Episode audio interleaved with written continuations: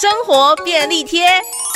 享受美食是人生一大乐趣，但是没有做好防护的话，就会产生蛀牙。我们可以怎么避免呢？平常我们就要养成良好的口腔卫生习惯，善用牙线，还有漱口水，多吃有预防蛀牙功效的食物，像是芹菜，因为芹菜含有大量的粗纤维，反复咀嚼可以刺激分泌口水，平衡口腔内的酸碱度。也要多喝水，减少甜食和含糖饮料的摄取。最后，每半年就得做一次牙齿健康检查，我们就能拥有一口亮晶晶的牙齿哦。